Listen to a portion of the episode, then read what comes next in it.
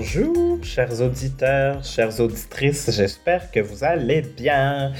Très heureux de vous retrouver aujourd'hui pour parler de l'histoire des marques. Et oui, il y a des gens qui se spécialisent dans la vie qui sont historiens des marques. Et pour la petite histoire, j'ai découvert le travail de euh, Jean Vatin au Gard quand je faisais des recherches en 2019, je crois, et j'étais fasciné par son approche, son regard. Et je me suis dit qu'un jour, j'allais euh, lui demander de voir et il a euh, accepté de venir échanger, de venir discuter avec moi et de venir nous rencontrer, nous tous. Et c'est un vrai, vrai, vrai plaisir. Donc, pour le nerd que je suis qui adore la marque. C'est fascinant. Et pour les gens qui se disent, ben là, je pensais que tu faisais de la marque employeur, ne vous inquiétez pas, on parle absolument de marque employeur aussi. Euh, mais là, on est dans la marque au sens large, donc principalement dans la marque plutôt consommateur, dans son histoire et dans la place qu'elle a. Et tout étant dans tout, on revient à ses fondements. Donc, bref, c'est excessivement fascinant. En fait, euh, rien à vous dire autre qu'à vous présenter mon invité du jour. Euh, qui est donc euh, Jean Vatin Auguin, qui est euh, auteur surtout de plusieurs livres. il est, en fait, il se considère comme un conseiller en valorisation des entreprises et des marques par leur histoire humaine et leur contribution au bien commun. Il est à Paris. Donc, c'est super intéressant aussi d'avoir une dimension autre que québécoise. Donc, on, là, on a une dimension française, mais pas que. Euh, auteur, je l'ai dit, euh, il est aussi enseignant, journaliste, conférencier, chroniqueur. Donc, pendant euh, assez longtemps, il a été sur la chaîne BFM Business où il donnait différentes entrevues. Il a été rédacteur en chef aussi de revues des marques pendant plus de 30 ans. Et il est l'auteur donc du dictionnaire des marques, marques de toujours, histoire de marque à vos marques, osons notre vocation, manifeste de la vocation. Et raison d'être, raison d'y être, raison d'en être, son plus récent ouvrage. Donc bref, ça c'est tous les livres qu'il a écrits. Et euh, sur la notion de la vocation, c'est là qu'on fait le lien avec l'humain, le talent, la personne au service de la marque. Et c'est là où finalement on retrouve le concept de marque euh, tout court, si on veut, avec celui de Marc Employeur. J'espère que vous serez aussi euh, inspiré par cet échange que je l'ai été. Bonne écoute.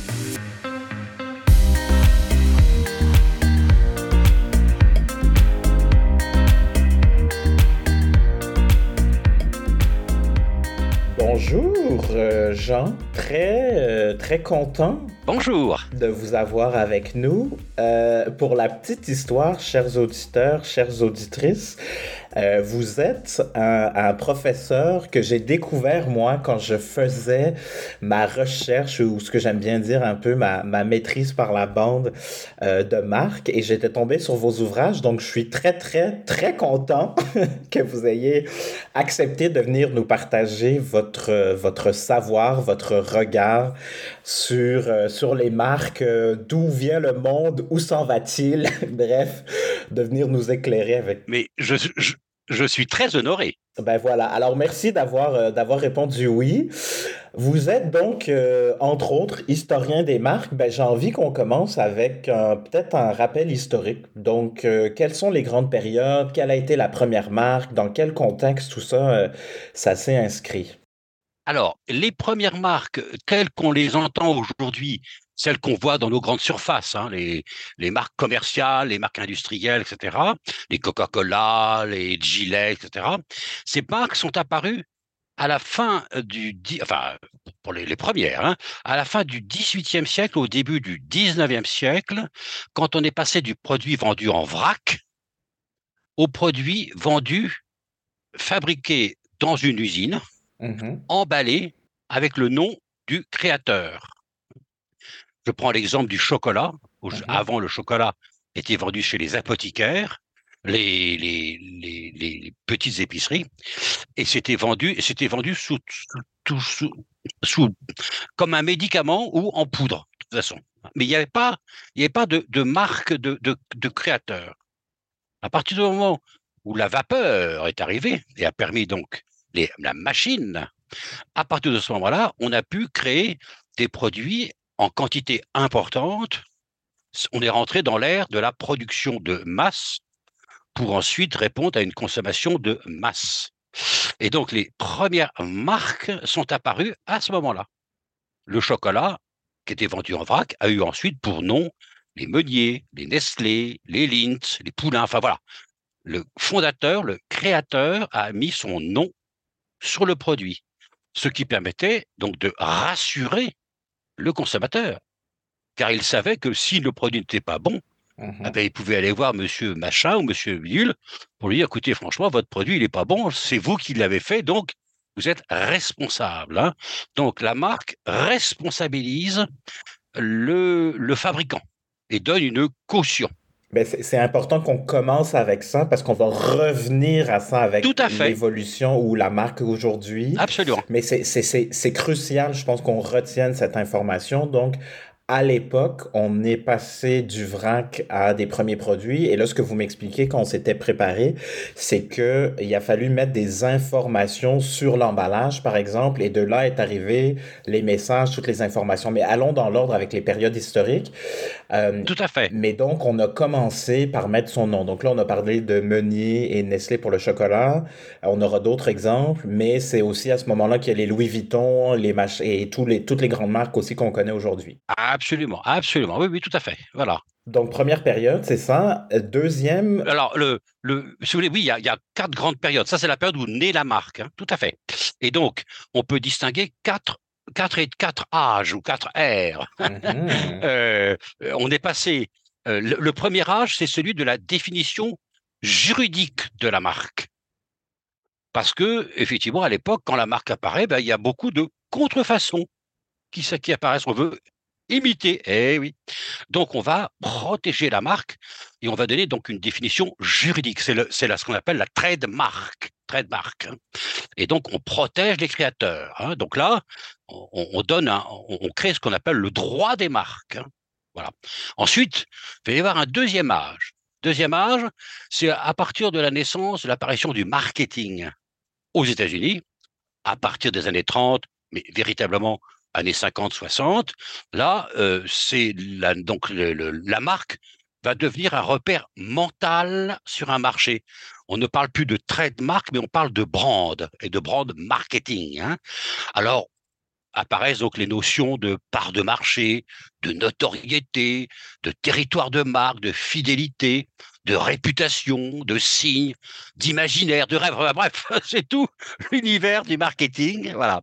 Et alors, ça, c'est le deuxième âge. Hein. Alors, il va, il sans dire que chaque définition n'efface pas l'autre. Hein. Il y a une sédimentation. Hein. Il y a du juridique, puis du marketing.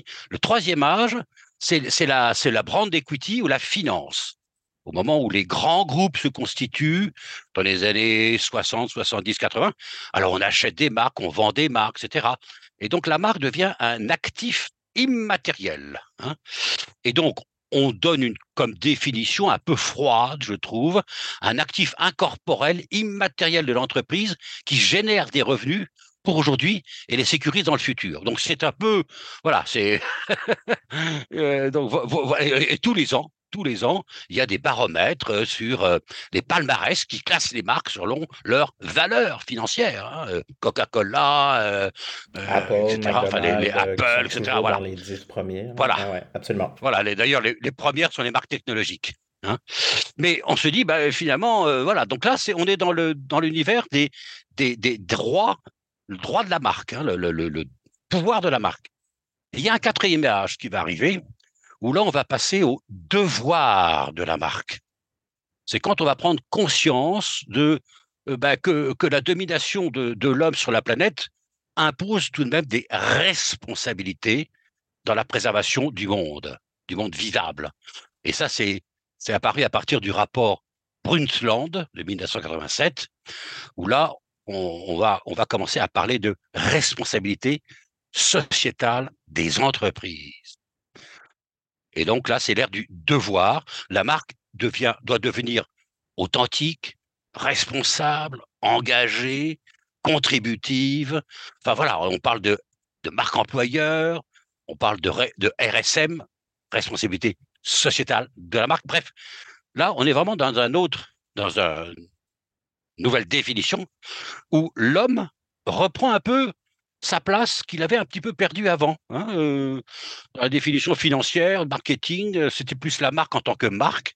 On avait totémisé, idolâtré la marque. Uh-huh, exact. Et en oubliant totalement que ben, sans les hommes et les femmes qui font, qui fabriquent, qui animent la marque, ben, la marque n'existe pas. Mm-hmm. Donc là, on revient à quelque chose où, on essaie d'équilibrer, mieux équilibrer le, comment dirais-je, et, réintroduire l'homme l'homme et la femme, bien sûr, mmh au mmh cœur. Hein. Et d'ailleurs, c'est maintenant que l'on parle de, de société bicorp, de société à mission.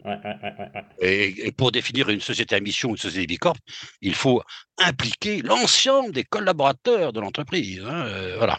Mmh. Donc voilà, un petit peu donc les, les, les, quatre âges de la marque qui aujourd'hui existent toujours. On a toujours besoin de protéger une marque. On a toujours besoin d'une valeur immatérielle. On a toujours besoin de marketing, mais il faut maintenant également euh, être très vigilant et donc avoir des marques responsables. Euh, juste pour point d'information, le quatrième âge, donc c'est fin des années 90, début 2000. Voilà. est-ce que vous considérez que dans cette logique de RSE par rapport à où est-ce qu'on est aujourd'hui, on est là ou il y a peut-être même éventuellement, est-ce qu'on est au balbutiement finalement d'un cinquième âge ou avec les quatre là qui évidemment s'appuient mutuellement les uns sur les autres, euh, ça, pour au meilleur de ce qu'on connaît aujourd'hui et de ce qu'on peut anticiper, ça, ça, fait le tour du jardin. Ou il y a autre chose à, votre avis? Ah, un cinquième âge? Hum. Euh, euh, le cinquième âge, alors paradoxalement, et on l'observe. Alors là, c'est très très curieux. c'est le retour du vrac. Hum. On revient hum. à l'étape à l'étape zéro. Hein. avant, avant la marque. C'est le retour du vrac, mais, mais la marque est tout de même présente. Hein. Dans, les pots, les, voilà, dans toutes les grandes surfaces qui exposent euh, des produits vendus en vrac, la marque est présente. Mais c'est alors c'est une sorte de où, là la marque euh, euh, comment dirais-je est, économe en énergie, en, packaging, en emballage, en, frais de transport, etc voilà, ce serait peut-être le paradoxe, c'est le, voilà, le retour à l'année zéro. Enfin, mais euh, euh, on vendra toujours du Chanel dans euh, son célèbre flacon. c'est quasiment patrimoine de l'humanité maintenant, dans, dans, cette valeur immatérielle. voilà, tout à fait. Dans les exemples, en fait, euh, si on revient à l'étape euh, à l'étape zéro, la, la, la, première étape là, qui est vraiment euh, de responsabilité finalement, il y, a aussi cette logique d'utilité. dans cette logique d'utilité, vous me parliez par exemple de ce qui a amené Nestlé, Henri Nestlé à faire ce qu'il a fait et j'ai oublié son prénom, mais je crois Julius euh, Magui. Enfin bref. Absolument. C'est ça. Donc j'aimerais ça qu'on revienne en fait sur ces deux euh, personnes ou ces deux marques maintenant, sur ce qui les a animés à l'époque et pourquoi on revient aussi avec toute cette notion de RSE, B Corp euh, au commencement, j'ai envie de dire. Alors ce qui est très intéressant, effectivement, c'est d'analyser l'évolution, la manière de créer une marque. Mmh Et en, tant qu'historien des marques, j'ai pu écrire une sorte de typologie des créateurs. Mmh. J'appelle ça, c'est l'étincelle créatrice. Il y a un moment donné où subitement surgit dans le cerveau du créateur ou de la créatrice l'idée qui va devenir révolutionnaire. L'idée, voilà. Alors, pour, et donc, dans le cadre de Nestlé et dans le cadre de Magie, je les ai classés, ces deux fondateurs, dans la typologie des vocations humanitaire, altruiste. Nestlé, Henri Nestlé, effectivement, imagine une farine lactée, c'est à la fin du 19e siècle, parce qu'il y a un enfant qui n'arrive pas, qui va mourir, il n'arrive pas à euh, euh, consommer euh, le lait de sa mère. Mmh Et donc, Henri Nestlé va le sauver et va créer cette fameuse farine lactée. Et ensuite, on connaîtra le, grand succès de la marque. Julius Magie, c'est la même chose. C'est la fin du 19e siècle. Les femmes commencent à travailler à l'usine. Elles n'ont peut-être pas toujours le temps de nourrir leurs enfants. Il va inventer la farine légumineuse ou le potage déshydraté. C'est voilà, il suffit de mettre de l'eau dedans, de l'eau chaude et voilà. Donc voilà, deux, cas d'école de, créateurs de marques pour des vocations humanitaires. On pourrait trouver aussi Danone. Danone, en 1919, crée le yaourt. Euh, euh, comment dirais-je, parce que il y a les enfants euh, qui, qui meurent de faim, qui sont mal, mal, mal, mal, il y a une malnutrition, et, donc il, va, il va créer un, donc un yaourt. Voilà. Donc voilà, ça c'est un petit peu des vocations donc altruistes. mais vous pouvez aussi, puisque vous avez tout à l'heure cité Chanel, la Chanel, elle crée par rébellion. C'est une rebelle, Chanel. Pourquoi? Parce que le, marché, ce, qui est présenté sur le marché ne lui, ne lui convient pas. Et pour la femme, hein, pour habiller la femme. Et elle va révolutionner le, vêtement et elle va libérer la femme du corset, etc. Voilà. Donc euh, voilà, on peut, euh, on peut créer par rébellion. Je ne suis pas content. Euh, l'offre existe, mais elle est imparfaite. Puis alors, vous avez cité aussi tout à l'heure, parce que je pense qu'au Québec, il doit y en avoir beaucoup de, ces produits-là, c'est King Gillette. Le rasoir, le rasoir. Alors lui, il crée par frustration. Le marché, l'offre n'existe pas sur le marché. Il n'est pas content, il n'y a rien. Et donc, il va, pour lui-même, créer le, le Gillette. Bon, vous voyez, il y a plusieurs manières de... Alors, on a parlé tout à l'heure de RSE. Soyons, rapprochons-nous de, de, nos temps d'aujourd'hui, il y, a des, créateurs qui créent donc par, euh, éthique de responsabilité. Bah, c'est Timberland, c'est Patagonia, c'est Ben Jerry's. Voilà, c'est vraiment éthique de conviction, éthique de responsabilité. Donc voilà, vous voyez, il y a plusieurs manières, euh, plusieurs manières de, de créer des marques, et chaque marque a, pour, euh, pour singularité, la singularité de la personne, du créateur ou de la créatrice. Donc là, on est dans la marque qui a un fondateur. Donc on part en fait de l'intention créatrice du fondateur. On n'est pas dans forcément. Donc, si je prends un exemple avec Apple, on n'est pas dans la posture de Tim Cook. On est dans la posture de Steve Jobs. Parce qu'après, il y a des marques qui transcendent les, les années, les décennies, les humains qui les ont créées. Et là, après, il y a une autre façon de gérer la marque. Parce que si on avait l'étape dans les années 50-70 financière et de valeurs immatérielles avec les valeurs, par exemple, cotées en bourse de ces grands groupes, et là, ce qui est absent de ce que vous nous expliquez, c'est qu'il y a, la, notion financière aussi, mais parce qu'on est dans l'étincelle créatrice. Tout à fait. Mais ce qui est très important, c'est de conserver. Ah oui, c'est ça. Euh, sur la longue durée, la singularité de la marque. Si je prends l'exemple de Coco de Chanel, Coco Chanel, au moment de la disparition de Coco Chanel, la marque a failli disparaître parce qu'elle avait vieilli, elle avait un peu vieilli avec, avec la créatrice. Et quand euh, son repreneur, euh, qui s'appelait Karl Lagerfeld, Karl Lagerfeld, merci. Quand Karl Lagerfeld a repris la marque, il a dit je vais faire du nouveau, mais en m'inspirant de l'esprit Chanel.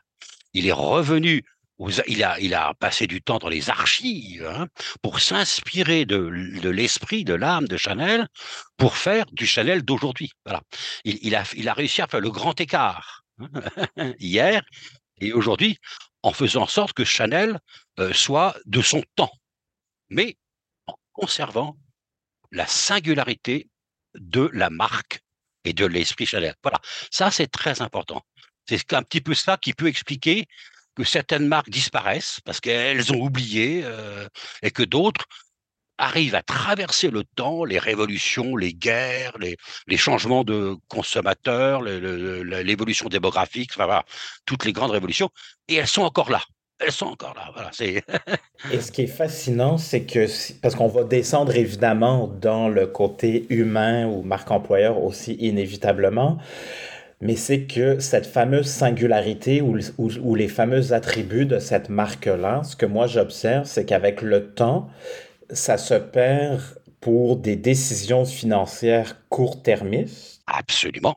Et pour les employés, par exemple, qui, eux, travaillaient à un moment donné, à un instant T, avec une organisation, avec une entreprise, et finalement voient évoluer toute cette entreprise-là. C'est là où parfois on voit aussi une attrition naturelle, donc 15% en général, de gens qui démissionnent, qui quittent quand il y a une cassure, selon eux, qui est trop grande par rapport à l'époque d'avant. C'est là où on perd des joueurs aussi euh, euh, en chemin. Tout à fait. Et d'ailleurs, l'époque du du Covid ou de la Covid a mmh accéléré cette prise de conscience des, salariés qui se sont dit mais, qu'est-ce que je fais là? Exactement. Quel, est, quel sens je donne à mon travail, à mon engagement? Est-ce que je suis engagé véritablement? La marque pour laquelle je travaille ou l'entreprise pour laquelle je travaille, quelles sont véritablement ces valeurs? Est-ce qu'elles sont conformes à mes, valeurs à moi? Donc là, il y a eu un, un changement considérable et d'ailleurs très souvent bénéfique parce que cela oblige les entreprises à être encore beaucoup plus vigilantes sur leur raison d'être, sur leur finalité. et ça les amène à reconsidérer les produits ou les services qu'elles veulent apporter aux consommateurs. Et en fonction des choix qu'elle fait, donc des produits ou des services, tout ça se base sur un savoir-faire et donc les compétences et les capacités des employés qui travaillent avec nous. Et pour moi, une marque, c'est un, c'est une promesse, c'est un gage de qualité. Euh, il y a d'autres personnes qui voient ça comme une dette. Donc, ce que je t'ai dit, je me suis engagé auprès de toi, donc c'est une dette. Et maintenant, comment je renfloue ma dette finalement, comment je la rembourse? Et dans une logique donc de marque employeur, c'est comment ce que je t'ai dit au moment du recrutement, ça se matérialise concrètement de manière cohérente et pertinente, tangible et réelle une fois que tu es devenu euh, euh, employés. Et donc, si on veut rester dans cette logique de fidélisation et au-delà de ça, de mobilisation, d'engagement pour aller avoir le meilleur de nos, euh, de nos équipes, on se doit d'avoir maintenu cette fameuse promesse tout au long du parcours. Absolument. c'est ça, la marque employeur a cette fonction d'attractivité des talents. Hein, on va attirer des talents. On va les retenir, si vous voulez les attirer, mais il faut les retenir. Mm-hmm. Il faut les impliquer. Il faut les impliquer faut aussi une notion de fierté. Mmh Il mmh faut aussi une notion de fidélité. Hein, euh, voilà. Et, donc tout cela constitue une sorte de, d'éléments incontournables euh, pour assurer euh, la pérennité de l'entreprise. C'est, c'est clé, c'est clé. Oui, il faut bien dire tout de même que quand on parle de marque employeur, bon, c'est une métaphore c'est pas la marque qui emploie. non, mais allez-y, parce que moi, ça, j'adore. Oui, allez-y, allez-y, j'adore. oui, c'est pas la marque qui emploie. Ce sont les, les, les, bah, les, les, directions de ressources humaines, les directions générales, le CODIR, le COMEX, enfin, pas, pas, mais ce sont les hommes et les femmes en place qui accueillent qui adoube le, le et qui voilà. Ensuite, bon, ben, on parle de marque employeur parce que c'est facile, c'est c'est un nom de code. C'est comme quand, quand, on parle de l'ADN des marques. L'ADN des marques, ça n'a aucun sens. L'ADN, l'acide désoxyribonucléique, ça n'a aucun sens. Bon, bref, mais peu importe.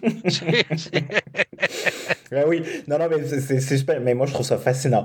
Euh, la marque, donc, c'est faire savoir les savoir-faire avec un S. Absolument. Donc, c'est de communiquer ce que je sais faire ou ce que nous savons faire. Quelle est notre empreinte physique? Quelle est notre empreinte euh, psychologique, mentale, émotionnelle? Absolument. Absolument. sur ce qu'on veut faire et donc sur les hommes et les femmes à qui on s'adresse sur cette terre. Et c'est là où pour vous, euh, il y a une relation très étroite, évidemment, entre l'homme et la marque. C'est fondamental, fondamental. Euh, comment dirais-je le, le, et, c'est la raison pour laquelle les entreprises aujourd'hui, particulièrement dans l'univers des produits de grande consommation, l'univers alimentaire, hein, pour mettre de plus en plus en scène celles et ceux qui travaillent dans l'entreprise. Ils parlent de plus en plus euh, de, des, atouts que la marque ou que l'entreprise apporte aux consommateurs. Ils mettent de plus en plus en scène l'usine, l'industrie. Parce qu'on avait eu tendance à, comment dirais-je, à idolâtrer la marque avec la publicité. Et on avait complètement oublié bah, que le berceau de la marque, c'est l'usine. C'est l'usine. Comment mmh peut-on parler, par exemple, de la vache qui rit, qui est connue dans le monde entier, la vache qui rit hein? Bah, il, faut aller, il faut aller à l'usine pour voir comment la vache qui rit est fabriquée, quels sont les ingrédients, quel est le processus industriel, comment les salariés sont impliqués pour assurer une qualité parfaite, le moindre souci technique, le moindre souci sur le plan de l'hygiène. Mmh et c'est la marque qui souffre. Alors que le responsable, ce sont les hommes et les femmes.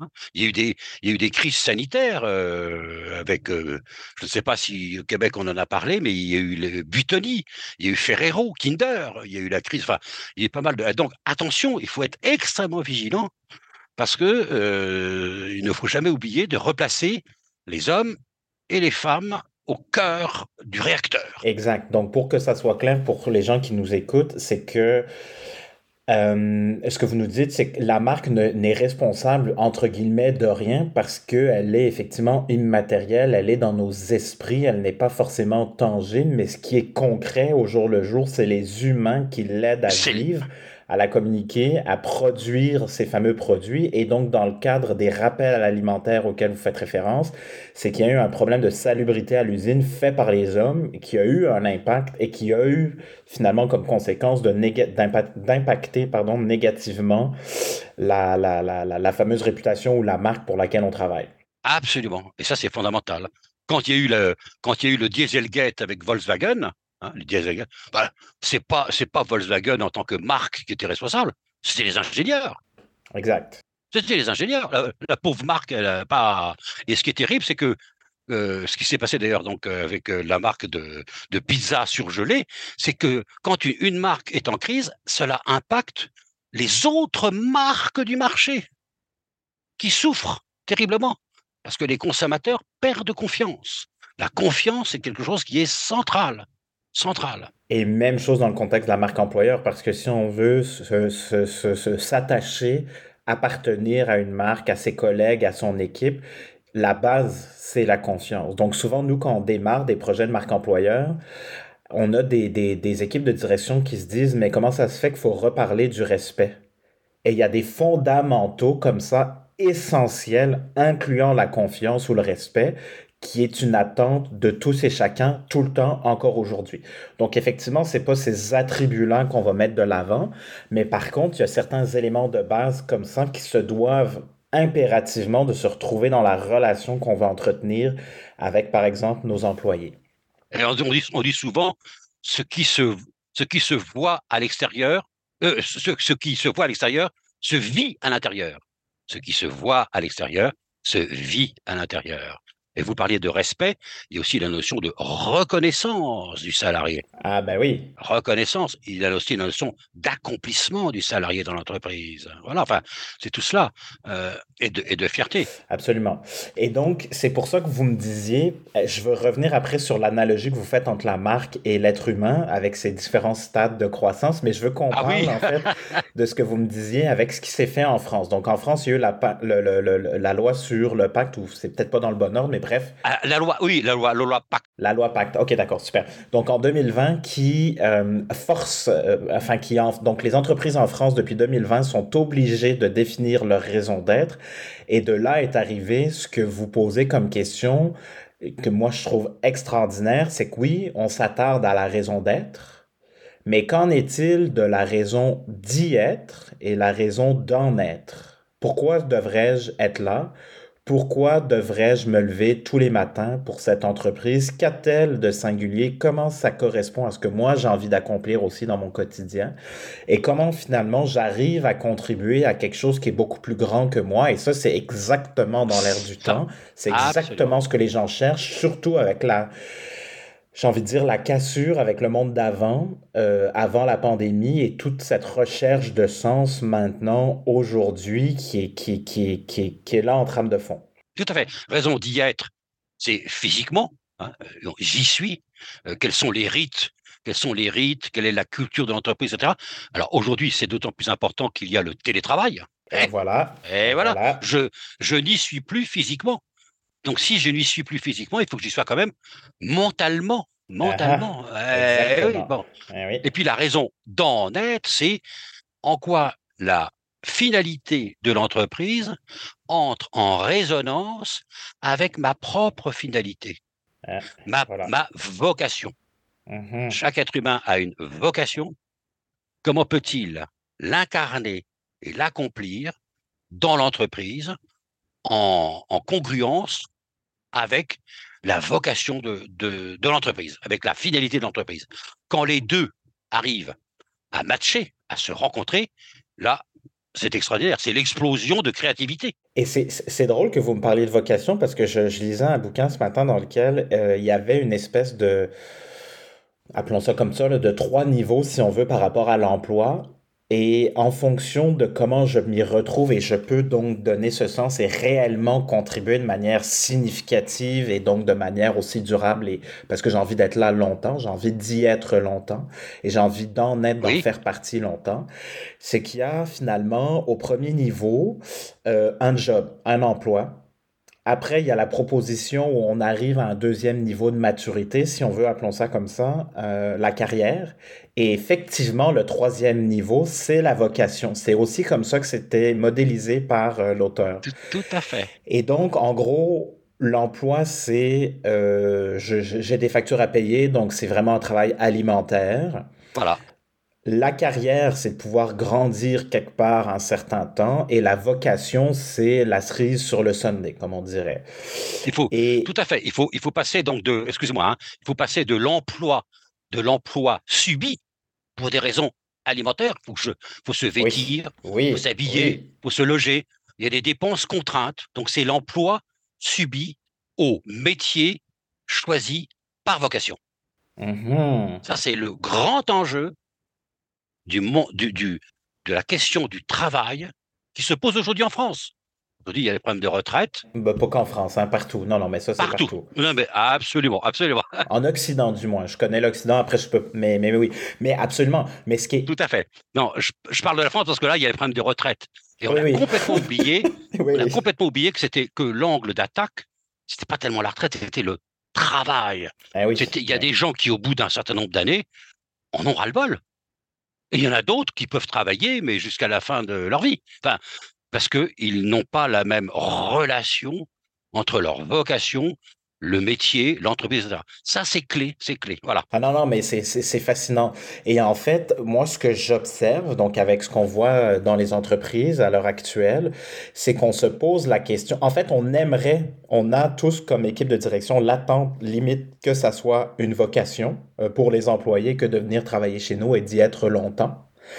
Mais là où le bas blesse, c'est que pour arriver à vocation, faudrait déjà, si on suit les étapes, dans la mesure où ces étapes, faut franchir le premier palier pour arriver au deuxième et au troisième, ce qui est peut-être pas forcément le cas non plus, donc peut-être que ma prémisse est, est semi-vraie. On a un enjeu sur la carrière parce que ce que les, ce que moi je vois pour le futur, du moins de la marque employeur, c'est que pour être considéré comme un employeur de choix et réussir à mobiliser et fidéliser nos gens, nos talents, on se doit de développer des parcours de carrière, des parcours de mobilité interne. Et en ce moment, c'est l'hécatombe en ce sens où euh, j'avais vu une, euh, une statistique, bon, ça date de 3-4 ans déjà, mais les gens étaient satisfaits et moyennement satisfaits à 20% ou à peine de l'offre et de la possibilité d'avancement dans l'entreprise dans laquelle euh, ils œuvraient. Donc, ça veut dire que 80% des gens se considéraient comme insatisfaits, peu importe là, de très insatisfaits à insatisfaits là, ou peu insatisfaits, mais plus de 80% des gens finalement nous disaient que leur employeur faisait ça tout mal. Alors, d'espérer d'avoir l'attente qu'on se retrouve au niveau de la vocation, quand à l'interne, on n'a même pas structuré une expérience et des programmes au niveau de la carrière, ça devient quasiment illusoire. Et donc, je fais un parallèle avec le quiet quitting qui a été grand, un grand thème de l'an dernier, mais je pense qu'il est encore très pertinent aujourd'hui. Voici pourquoi, entre autres, les gens vont rester dans un emploi, ce que vous appelez subi ou alimentaire ou transactionnel, parce que tu n'es pas en mesure de m'aider à grandir et à développer une carrière parce qu'il n'y a rien en place chez toi. Comment espérer alors que j'arrive dans cette euh, dans ce, dévouement, dans cette vocation, quand finalement, ben, il y a une étape chambranlante quasi absente? Il faut prendre la vocation dès le départ le plus tôt possible au niveau des jeunes. Mm-hmm. C'est à ce moment-là, parce que la vocation, on confond vocation et métier. Le métier n'est mm-hmm. pas la vocation. Non. Le métier est la modalité à un moment donné de la vocation. La vocation, c'est la, c'est la finalité, c'est, c'est pourquoi, qu'est-ce que je fais sur Terre? Pourquoi suis-je sur Terre? Comment je vais, je vais faire? Et quelle va être ma contribution? C'est ça la vocation, c'est un triptyque. C'est un triptyque. Et ça, ça demande du temps. Certains la trouvent très vite, d'autres mettent du temps. Et l'entreprise peut être un, berceau euh, pour créer de la vocation, bien évidemment.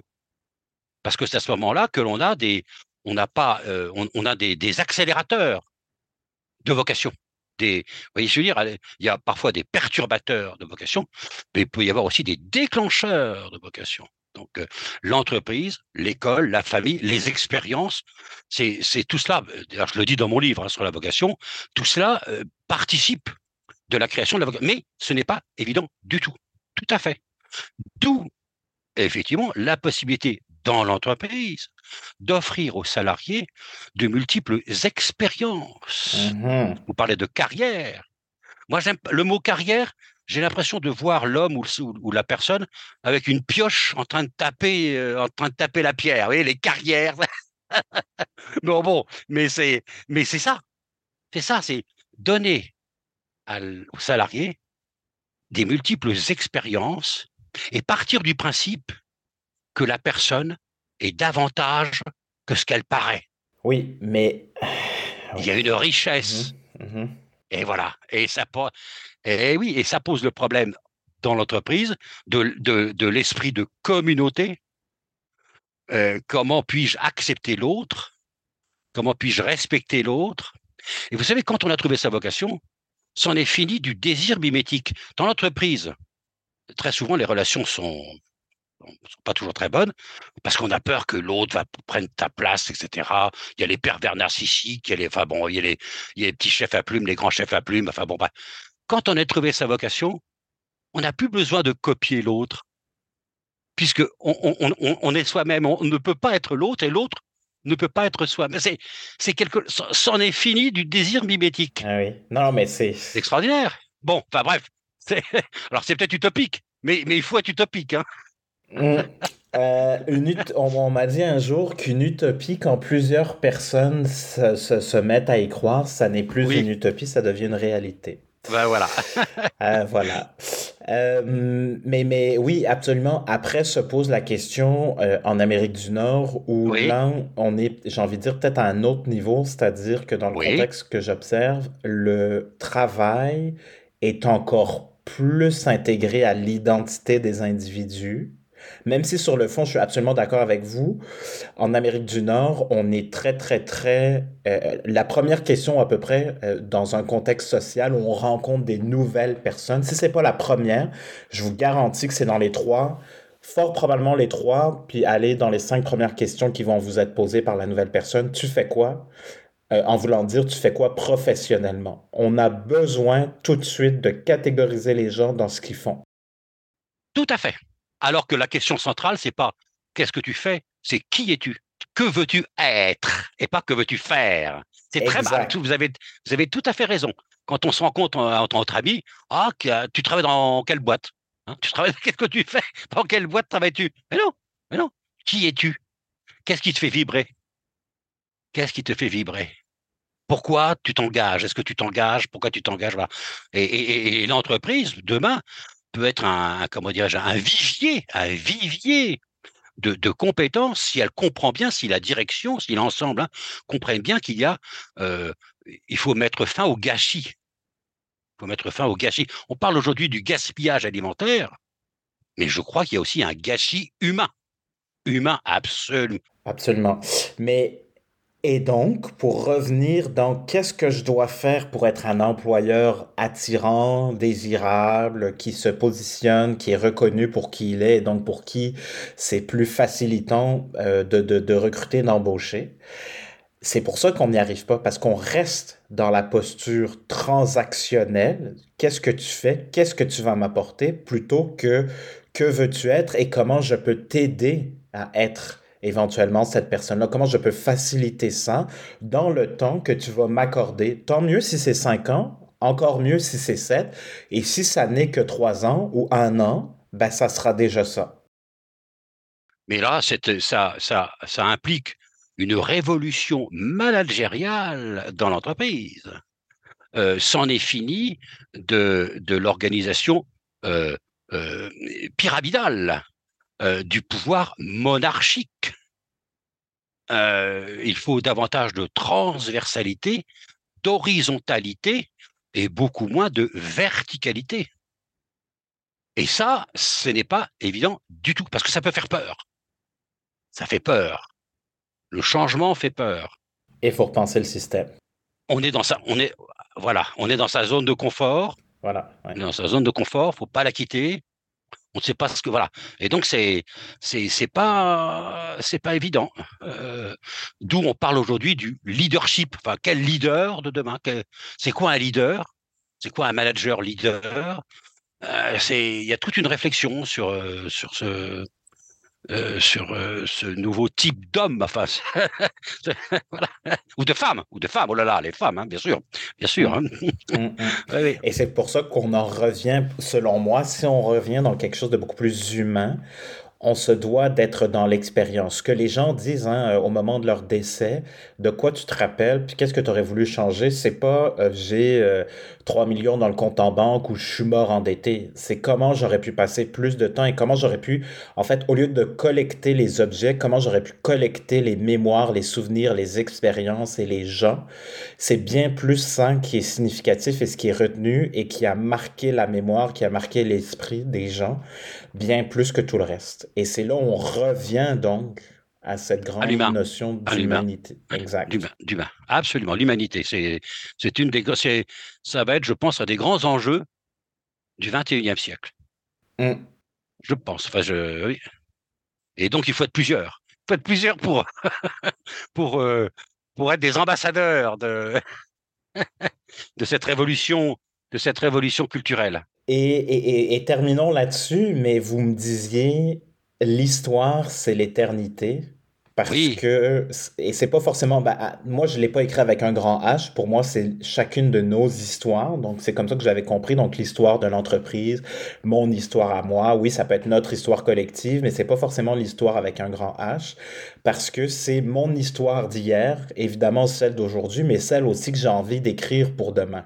Oui, bah, c'est ça, c'est ce que je, je, disais ça parce que quand j'ai commencé mon métier d'historien des marques il y a 30 ans, euh, dans les entreprises, quand je disais, bah voilà, je suis historien des marques, c'est quoi, vous êtes historien des marques, c'est quoi ce truc-là? Bah bon, mmh on, peut être historien, je sais pas, du gaullisme, de Napoléon, de ma, mais historien des entreprises, des marques. Ben, alors, le mot histoire faisait peur, parce que les mots histoire, pour les marketeurs, c'était le passé. Mmh alors, disant, disant, ben, bah, le passé, c'est poussiéreux, ça me sert à quoi? Est-ce que je vais gagner de l'argent? Est-ce que je vais augmenter mes parts de marché? Est-ce que je vais avoir davantage de clients? Ça va me coûter cher. voilà. Et je leur disais, mais non, l'histoire, ce n'est pas seulement le passé. L'histoire, c'est aujourd'hui et c'est surtout demain. Les salariés qui sont dans votre entreprise écrivent eux aussi les pages de l'histoire de l'entreprise de demain. Donc, prenez conscience que c'est un, un long sillon euh, et, et, et c'est souvent euh, dans votre histoire que résident les, racines de votre longévité, les racines de la longévité de l'entreprise. Et mmh parfois, certaines clés de sa modernité. Mais en tout cas, c'est dès le départ que le fondateur ou la fondatrice pose dans le marbre la finalité de la société. Et après, alors ça, c'est sa singularité, mais elle peut changer d'identité tout au long de sa vie. Nous-mêmes, nous avons une singularité, mais notre identité change. on change un peu de taille, on change un peu de cœur. Enfin bon, on évolue. C'est notre identité. Mais notre singularité, elle, ne bouge pas. Et c'est ça la même chose pour l'entreprise. Et c'est à ça qu'on s'attache, entre autres. Ou en tout cas, c'est comme ça qui fait qu'on réussit à avoir notre juste place là où on décide d'œuvrer. Voilà, voilà. Ah voilà. Et, et, et, je suis curieux parce que vous en avez parlé un peu, mais qu'est-ce qui vous a euh, intéressé à, faire ça, à être historien des marques, à, revoir aussi cette place de l'homme Alors, c'est à, c'est à l'historien des marques, il y a 30 ans, euh, par ma formation, j'ai fait Sciences Po Paris, donc j'étais plus un historien, euh, j'avais fait un DEA d'histoire, enfin bon bref. Et puis, par hasard, on m'a demandé un jour euh, de, réfléchir à la création d'une revue qui s'appelait la Revue des marques. Moi, à l'époque, la marque, le marketing, bof, c'était pas, c'était pas ma tasse de thé. Bon, mais on m'a dit de m'en charger. Euh, ben, j'ai, plongé dans l'eau. Hein. J'ai appris en quelque sorte à nager dans la piscine. Et c'est en m'occupant de cette revue, et en particulier à l'intérieur, il y avait une saga, une saga de marque, mais je me suis dit, mais voyons, mais la marque, est à la fois miroir et acteur d'une société. On ne peut pas être, euh, peut pas raconter l'histoire de la société française ou toute autre société hein, euh, euh, sans, sans impliquer dedans l'histoire des entreprises et des marques. Quand vous racontez l'histoire de Chanel, on reprend Chanel, mais vous avez en filigrane l'évolution de l'histoire de la société française, européenne, mondiale. Donc la marque, à la fois, est actrice parce qu'elle elle va changer le monde. Moi, je disais souvent que le créateur ou la créatrice relève un défi, il lance un défi au monde. Je lance un mmh défi avec pour dessin, dessin de changer le monde et pour destin de prolonger le monde. Bon, et donc je suis venu à, au marketing par l'histoire. Voilà. Et je suis devenu un, comment dirais-je, je suis devenu un, un, un converti. Alors, vous savez, les convertis sont des gens extrêmement dangereux. non seulement j'ai été convaincu de l'importance de la marque, mais j'étais converti. Mmh voilà, converti, je me suis dit, mais, mais voyons, alors, alors, il n'y a pas l'histoire d'une société ne s'écrit pas seulement au Parlement. Elle s'écrit aussi dans les entreprises, par les entrepreneurs, les salariés, etc. Et la marque, la marque est l'expression, c'est la partie visible de l'iceberg. Voilà, la marque, c'est la partie visible de l'iceberg. Qu'est-ce qu'il y a dans l'iceberg? Qu'est-ce qu'il y a dans l'iceberg? Et quand on étudie une marque, je dis souvent qu'il faut faire une, carotte glaciaire. On prélève une carotte glaciaire, vous savez, comme ceux qui vont dans le pôle Nord pour prélever. Ben, la même chose pour comprendre l'histoire d'une entreprise et d'une marque, il faut prélever sa carotte glaciaire. Enfin, sa carotte, ça, pour, faire du carottage, voilà. Et, donc voilà. Et je suis arrivé à la vocation, effectivement, parce que je me suis à un moment donné interrogé sur l'homme, la marque, le marketing. Quel, sens donne-t-il finalement euh, à son travail, à son métier? Euh, et, un jour, comme ça, le mot vocation m'est apparu. Euh, ça devait faire l'objet d'un article. C'est devenu trois livres. J'ai écrit trois livres, euh, voilà. Extraordinaire. Merci infiniment. C'est moi qui vous remercie d'avoir été avec nous, de vous avoir, de nous avoir partagé ce savoir. J'aime bien donner le mot de la fin à la personne qui prend de son temps. Je vous nous diriez quoi? On termine sur quoi? Sur quelle note? Euh, Je dirais, euh, d'abord, n'ayez pas peur. Pourquoi dire ça? Pourquoi dire ça? Eh bien si, parce qu'on est dans un monde euh, inutile de le décrire, tout le monde le voit à la télévision, à la radio, dans les journaux, et il ne sera sauvé que par les hommes et les femmes qui auront trouvé leur vocation. Je crois que c'est la question centrale.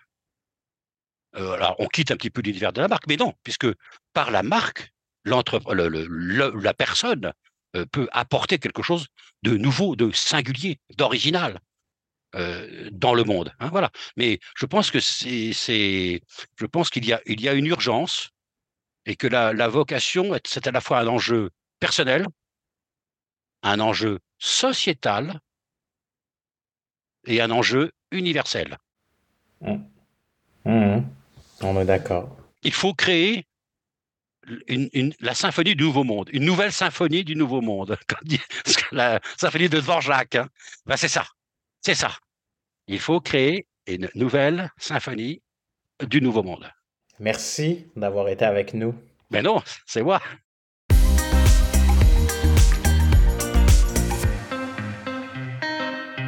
Voilà, j'espère que ça a été utile. Je, j'ai appris plein de choses encore, encore et encore et j'espère que vous avez retenu pourquoi la marque est fondamentalement humaine au service des humains par et pour les humains. Et j'ai envie de, de, de reprendre une petite chose et de vous demander, vous comme peut-être euh, professionnel des ressources humaines, entrepreneur, euh, responsable de com euh, ou pas que, mais surtout plus pour ceux qui travaillent la marque employeur et qui se demandent comment attirer, mobiliser, fidéliser, retenir les gens. C'est quoi la raison d'en être? C'est quoi la raison d'y être? Donc, pourquoi j'aurais envie d'être dans votre entreprise? Puis, c'est quoi la réponse qui vous vient instinctivement sans même réfléchir naturellement? Vous pensez à votre employeur aujourd'hui. Puis, c'est quoi la raison d'y être? Puis, je pense que ça peut être super intéressant de venir poser cette question-là à vos collègues, poser les, la, la raison, la question, pardon, à vos gestionnaires pour voir qui dit quoi. Et je pense qu'en mettant en commun tous les points de vue, toutes les réponses, de tout le monde, vous allez probablement trouver déjà là un premier, euh, des un premier niveau d'information sur ben, quoi mettre de l'avant quand, vous avez à promouvoir votre fameuse marque employeur. Voilà, merci d'avoir été au rendez-vous encore de plus en plus nombreux. C'est super apprécié. Je vous dis à très bientôt. Bye là! C'est la fin, chers auditeurs. Alors, merci infiniment d'avoir été des nôtres. J'espère que cet épisode a été utile et pertinent, que ça vous a aidé un peu à comprendre comment la marque, la culture sont des catalyseurs de performance, des générateurs de performance. Et je vous invite maintenant à continuer la conversation avec moi sur LinkedIn. Donc, Vincent Mazrou. Mazrou, ça s'écrit M-A-Z-R-O-U. Vous pouvez m'écrire aussi au Vincent à commercial attribut, pas de T à la fin, point Et puis, vous pouvez nous laisser des petits pouces bleus, des petits pouces en l'air, des étoiles, un peu partout où il y a possibilité donc de laisser des commentaires. À très bientôt. Bye là!